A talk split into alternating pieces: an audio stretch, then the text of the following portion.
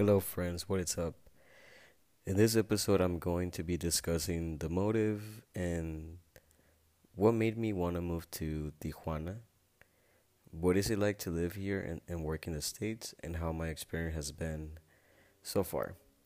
Well, my, my motive or reasoning was that, well, I was born in the US, but big chunk of my life, 14 years to be exact, was spent in Nayarit, Mexico where I grew up and lived life surrounded by family and friends. Everything changed one day when my mom, my sister, and I packed up our stuff and moved to California. Ever since that major change in my life, I had to adapt to the new style, learned English, met people, made some mistakes, went to university, made some more mistakes, got into broken relationships, but never really got attached to the city that adopted me during my teens. I missed home every single day since my arrival at this new town, and all I wanted was to go back to my hometown. When I was about to finish up college, I began to hear about people living in Tijuana and crossing to the border to work. I found out that even my my cousin did this. And then I became curious to see it for myself. How amazing you could live in Mexico and be able to work in the US and make dollars. What? What is it really like? Well, approaching two years of living in a binational way, all I could say is that this is for me. Yo no soy de aquí ni de allá. Being in Tijuana is a perfect mixture for someone like me, to be honest with you. I know I wouldn't fit in if I'd go back to my hometown and I know I don't fit in back at home in Tulare, the small town in California. I think I was destined to live in my best years in the city. The city of Tijuana has shown me and taught me a lot. There are people that are super humble and noble, but there are some also dangerous people who you can't trust, obviously. There's a lot of hungry people, migrants who are just passing to reach their American dream, drug dealers, hookers, and everything in between. Compared to the small town I moved from, there are a lot of restaurants, bars, the beach is right here, nice weather, more people, more traffic, more attractions, and much more. Some of the downsides are that there are water days or there are no water days throughout the year. So like they cut the the water out. You basically have to shower with a bucket, and you have to basically preserve the water and save it so that way you have water to take a shower or like even for like basic things like flushing the toilet. Pero pues no todo es color de rosas, ¿no? Um, what is it really like to cross to work to go to work every day. Well, it could be dreadful, long, um, a bit dangerous sometimes, sad because there are people that ask you for tips and money. You have like a, an adrenaline rush because people are trying to cut you off. Um,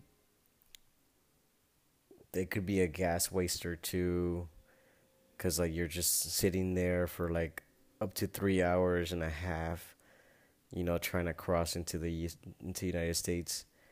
Um, but if you do have SENTRI, then or a motorcycle, then that's the best uh, and quickest time, quickest way to actually cross. So it could really be dreadful, but there are you know ways to to go around that. The longest I've waited in line was about three hours and a half. So I, I could speak I could speak of that but there have been been times when it only takes about 10 minutes to cross. So it's always a hit and miss with uh, La Linea. Living here has been definitely been a turning point in my life. It honestly honestly has allowed me to save up so much more money and it has given me the good and bad experiences to, to learn from. I think I made the right choice on coming here it makes uh, life a little bit more exciting. It isn't as boring as it was back at, back in the town that I came from. And honestly, you get the best of both worlds. On one side, the American dream. On the other side, the good food, fun bars, the beach, the cheaper Uber Eats, to be honest with you. It's just uh there's there both of the places are two different worlds to be honest. Even there even if they're right next to each other. Living here honestly isn't all rainbows and butterflies. Some some days like the water like the no water days could be like super consuming and sometimes you need that water, the essentials, you know. Uh, also, depending in what colonia you live, you might be without water for a whole week. I even heard in the news that there's been a colonia, a certain like a certain area in in TJ, that hasn't had water for two years. You know, so you have to conserve water in a container and shower with a bucket.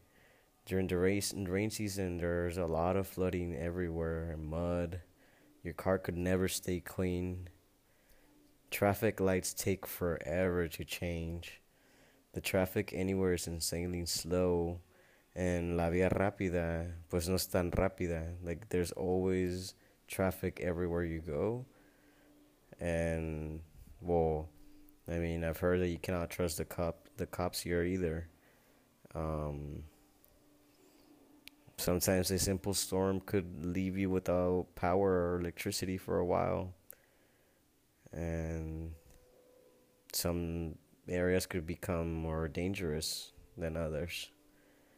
The taxi and bus drivers are the worst drivers around here. They're the one. They're the number one cause why there are so many accidents in the first place. Uh, and some businesses and self-employed people, um, they're gonna charge you differently, depending if they know that you work in the in the U.S.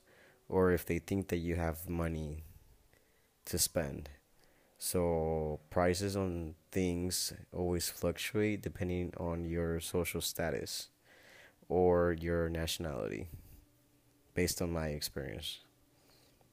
But honestly, overall, I feel like this has been like a really great learning experience for me. It has taught me a lot. And honestly, I've become even more independent, more responsible. And it just gives me a broader um, outlook in life.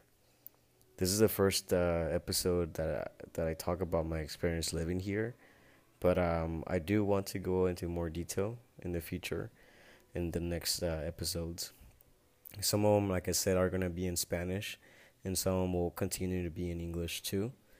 Uh, but I hope you like this one. It's just a little briefly touch up on my own experience living here and working over there. But um, I hope that you tune in.